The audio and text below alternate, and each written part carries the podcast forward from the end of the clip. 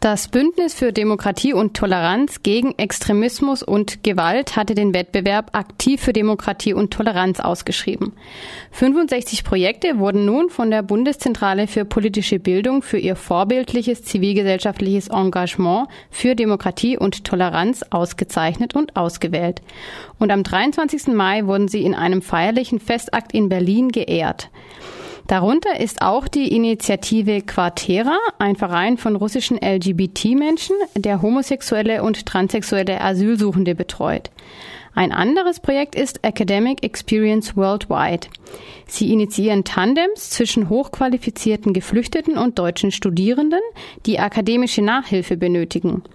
Und das funktioniert so, die Geflüchteten leisten die Nachhilfe für die Studentinnen. Diese helfen dann den Flüchtlingen in anderen Bereichen. Ein weiteres Projekt lautet Frauen stärken Frauen. Dabei geht es um einen gemeinsamen Selbstbehauptungskurs von Polizistinnen und Migrantinnen. Victoria Ballon hat mit Jasmine Azar in Berlin gesprochen, der Koordinatorin eines weiteren Preisträgerprojekts mit Namen Kein Abseits. Verein kein Abseits will gewährleisten, dass die Kinder unabhängig ihrer Herkunft einen erfolgreichen und glücklichen Bildungs- und Lebensweg bestreiten können und später nicht im gesellschaftlichen Abseits landen. Das macht für sie Demokratie aus und dafür und für ihr Projekt Heimspiel haben sie den Preis aktiv für Demokratie und Toleranz bekommen.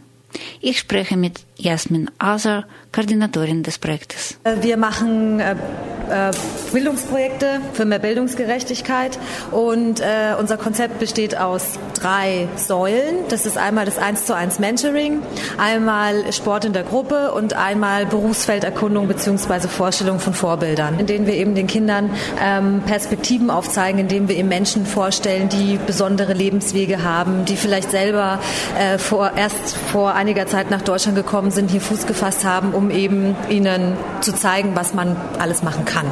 Und seit 2014 haben wir eben das Projekt Heimspiel äh, auf diesen drei Säulen aufgebaut. Ähm, das Projekt richtet sich an Mädchen zwischen 9 und 13 Jahren, die gemeinsam mit ihren Eltern in einer Flüchtlingsunterkunft in Berlin-Reinickendorf leben. Da sind auf jeden Fall ähm, auch immer einheimische Kinder mit dabei, denn aus unseren anderen Projekten haben wir eben auch viele Kinder aus den Grundschulen. Äh, in welcher Form läuft dann diese Vorstellung? Berufsvorstellung. Also wir hatten die Berufsvorstellung immer in unseren Sport-AGs, ähm, denn normalerweise sind die AGs eben äh, an den Schulen angesiedelt. Wir hatten, ähm, wir hatten eine, äh, bei den Mädchen hatten wir eine Kinderkrankenschwester, eine Ingenieurin, die äh, Flugzeugturbinen äh, äh, äh, gebaut hat oder äh, konstruiert hat, eine Managerin, die dann tatsächlich ihren Beruf als Führungskraft, wie ist es eigentlich so, wenn man der Chef ist, als Frau in, in, einer, in einem Männer, männlichen Beruf. Und wir hatten eben jetzt äh, vor kurzem die Kinder eingeladen, ähm, mit uns gemeinsam Berufe kennenzulernen in einem bisschen offeneren Rahmen, auch über drei bis vier Stunden. Und da hatten wir eine Schauspielerin, eine Moderatorin und einen Mann, der eines Morgens festgestellt hat, ich will kein Manager mehr sein, ich möchte jetzt Künstler werden. Und mit dem haben wir dann auch noch gemeinsam gemalt, noch sehr äh, klein. Und von welchen Berufen waren Sie am meisten begeistert bis jetzt? Ähm, ich glaube, Sie fanden eigentlich natürlich alle die Schauspielerei toll.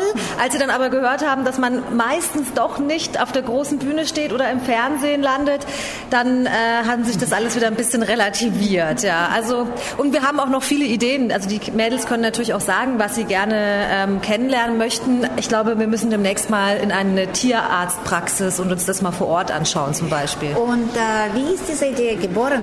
Also ähm, das ist zusammen organisch gewachsen sozusagen. Die Vereinsgründerinnen Gloria und Sinem haben, äh, als sie den Verein gegründet haben, sich überlegt, okay, was hat uns damals geholfen? Das sind beides Kinder, die ähm, als allererste in ihrer Familie äh, einen höheren Bildungsabschluss äh, gemacht haben. Beide Migrantinnen. Ähm, äh, eine ist Türkin und eine ist äh, Italienerin oder zumindest teils. Äh, mein Vater kommt aus Jordanien. Also wir sind eine bunt gemixte Gruppe sozusagen. Und ähm, Genau, Sie haben sich überlegt, was hat uns damals als Kindern äh, geholfen, äh, das zu schaffen, was wir jetzt geschafft haben. Und da ist Ihnen eben aufgefallen, dass neben natürlich dem Sport in der Gruppe, der einfach äh, zeigt, was man, äh, wie man aktiv werden kann, dem Mentoring, also einer Bezugsperson, die einem zur Seite steht, auch einfach die Perspektiven aufzuzeigen, äh, eine große Rolle spielen, dass man einfach mal eine Idee bekommt, was gibt es eigentlich sonst noch so und nicht nur ähm, was, äh, also nicht nur die Berufe im Kopf hat, die vielleicht gerade im näheren Umfeld sind. Was ist mit dieser ähm, Mentorinnen und Mentoren? Wie, wie findet man sie, wie alt sie sind? Also ähm, die Mentoren und Mentorinnen sind äh, normaler oder sind bis vor kurzem eigentlich äh, Studenten hauptsächlich gewesen. Das liegt einfach daran, dass die Gründerinnen beide auch noch sehr jung waren, also ähm, 26, 27. Mittlerweile ist es so, gerade durch in dem, kann, äh, in dem Heimspielprogramm, das eben mit äh, speziell auf die Flüchtlingsmädchen sozusagen äh, abzielt, dass dadurch, dass diese Thematik so eine große Präsenz auch in den Medien hatten, haben sich viele verschiedene Menschen bei uns gemeldet, die ähm, Lust haben, Mentor oder Mentorin zu werden. Das geht wirklich von, dem, von der 17-jährigen Schülerin bis zum 75-jährigen äh, Rentner, der dann eben sagt, ich möchte noch was Sinnvolles machen. Ich habe neulich ein Gespräch mit einer Sozialarbeiterin aus Freiburg, die meinte, dass es schrecklich, dass die Flüchtlingskinder, wenn sie fragt, was für Beruf sie haben wollen, das sind so Fantasieberufe, die wollen Piloten werden oder und haben keinen so praktischen Anspruch, ein, zum Beispiel ein Schreiner oder so, eine Ausbildung zu machen. So. Ich war eine andere Meinung. Ich fand, mhm. dass es absolut nicht schlimm ist, dass die Kinder träumen.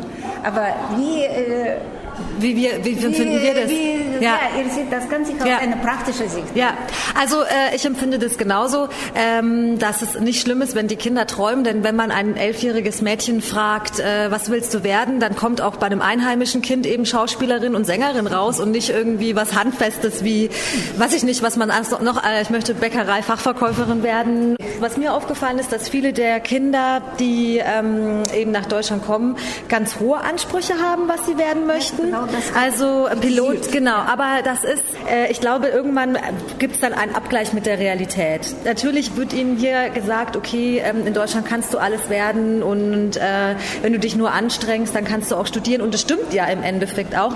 Aber ich glaube, in dem Moment, wenn die Kinder ein bisschen länger hier sind und einfach die Breite der Möglichkeiten sehen, weil in vielen Ländern ist es ja einfach so, man hat es geschafft, wenn man Ingenieur ist oder wenn man Arzt ist, aber ähm, es, es ist ihnen gar nicht klar, was es eigentlich für viele wertvolle andere Berufe auch noch gibt. Und ich denke, das kommt dann mit der Zeit. Also wenn die Kinder ein bisschen äh, länger hier sind und einfach die sehen, was es noch so gibt, ändern sich auch die Ideen. Plus, ähm, ich kenne auch schon ein paar Jungs, die ein bisschen länger hier sind, die haben dann am Ende auch ganz handfeste Berufe gelernt, sind jetzt Mechatroniker geworden und so. Die Kinder sind ja relativ klein, deswegen dauert es natürlich, aber wir haben jetzt letztens von jemandem erfahren, die 2011 oder 2012 bei uns im Durchgang war und damals so ein bisschen schluderig und sie weiß nicht, was sie werden will und dann war jemand da, die hat ihr den Beruf des Pferdewirts vorgestellt tatsächlich. Äh, sie ist dann mit ihrer Mentorin auch nochmal zu so einem, so einem Reitstall gegangen danach, weil sie eben gesagt hat, ist sehr spannend und tatsächlich ist sie jetzt 16 Jahre alt und wird jetzt tatsächlich Pferdewirtin. Also da hat sie dann was gefunden, wo sie sagt, okay, da möchte ich gerne meine Zeit rein investieren und da habe ich wirklich Lust drauf. Und wenn sie da nicht bei uns im Programm gewesen wäre, hätte sie vielleicht niemals erfahren, dass es diesen Beruf überhaupt gibt. Aber mm, eine andere Perspektive, sehr viele Kinder sind abgeschoben mhm. mit ihren Familien und so weiter. Mhm. Wie sieht er das? Ist das dann nicht ein bisschen sinnlos, dass sie hier von sich ihr Leben in äh, Deutschland erträumen oder schon in die Richtung denken und dann sind sie doch nicht da? Genau, also ähm, es ist so, dass wir natürlich auch jetzt äh, mit dieser neuen ähm, Abschiebewelle, die gerade hier äh, lostritt, auch tatsächlich die ersten Familienverluste sozusagen haben. Aber unser Ansatz ist, dass ähm, also das Projekt geht acht Monate. Das ist natürlich schade, wenn jemand das Projekt vorher beendet. Aber wir sagen, okay, wenn man tatsächlich diese, möglichst diese acht Monate durchmacht, dann kriegt man einen ganz guten Überblick, was es alles so gibt. Und die Familien, Die vielleicht zurück in ihre Heimat müssen, ähm, deren Kinder haben trotzdem mitbekommen, was man so werden kann. Und es geht ja im Endeffekt nicht nur darum, dass man hier in Deutschland seine Chancen wahrnimmt, sondern dass man ähm, sieht, okay, seine Selbstwirksamkeit, dass man eine Idee bekommt, okay, ähm, wie funktioniert zivilgesellschaftliches Arbeiten und dass man vielleicht auch, also das ist natürlich der, das Wichtigste, die Kinder ähm, genauso wie die Eltern übrigens auch, ähm, so ein bisschen auch rauszuholen und ihnen einfach ein bisschen eine Ablenkung zu verschaffen zu dem ähm, entweder dem Leistungsdruck in der Schule, den ja viele Kinder dann auch haben, wenn sie auf einmal in einer fremden Stadt oder in einem fremden Land in einer ähm, Sprache äh, zur Schule gehen, die sie nicht kennen, dass man ihnen da spielerisch außerschulisches Lernen ermöglicht, weil wir zum Beispiel mit ihnen in Berlin unterwegs sind und da äh, Sachen machen, die, ähm, die jetzt keinen großen Sprachstand erfordern, aber trotzdem einfach wertvoll sind und sinnvoll sind. Zum ähm, ja, zum Beispiel waren wir, das ist ganz lustig, wir waren am Samstag auf dem Tegler Forschungsschiff. Das ist ein Forschungsschiff, bei dem man äh, den Wasserstand äh, oder beziehungsweise die Wasserqualität des Tegler Sees erforscht. Und das hat jedem unglaublich viel Spaß gemacht. Und, und dann haben wir natürlich auch ein breites kulturelles Angebot. Also wir sind zum, haben zum Glück die Möglichkeit, ähm, immer mal wieder auch an äh, vergünstigte Karten ranzukommen, in den Friedrichstadtpalast beispielsweise und da einfach ein bisschen am kulturellen Leben auch teilzunehmen und zu Möglichkeiten zu geben, zu zeigen, was machen eigentlich die Berliner den ganzen Tag. Ja, auch unter den anderen 65 Preisträgern dieser Ausschreibung finden sich super spannende und interessante Projekte. Unter den Preisträgern des Wettbewerbs Aktiv für Demokratie und Toleranz. Da ist nämlich auch die In-Zeitung aus Freiburg dabei. Die In-Zeitung wurde von Menschen gegründet, die mit Themen rund um Migration aus eigener Erfahrung sehr vertraut sind. Warum gestalten eigentlich Dutzende Autorinnen und Autoren aus verschiedenen Kulturen diese Zeitung und zwar auf Deutsch? Weil wir Migration als Normalität und eine Bereicherung in den Medien vorstellen wollen. Das schreibt das Redaktionsteam selber. Weil wir eine eigene äh, Perspektive haben, weil wir politisch und kulturell in sein wollen. Die In-Zeitung wird übrigens an alle Freiburger Haushalte verteilt in einer Auflage von 108.000 Exemplaren. Also davon wagt die IZ3W Magazinsendung, nicht die Sendung, sondern unser IZ3W Printmagazin nicht einmal zu träumen. Das hat natürlich Vorteile für die Leserschaft oder Leserinnenschaft, nämlich den freien Zugang zu transkulturellem Wissen und weniger Angst vor gesellschaftlichen Veränderungen. Die meisten Beiträge der Innenzeitung sind auch auf dem Web oder im Web zu finden unter www.inzeitung.de.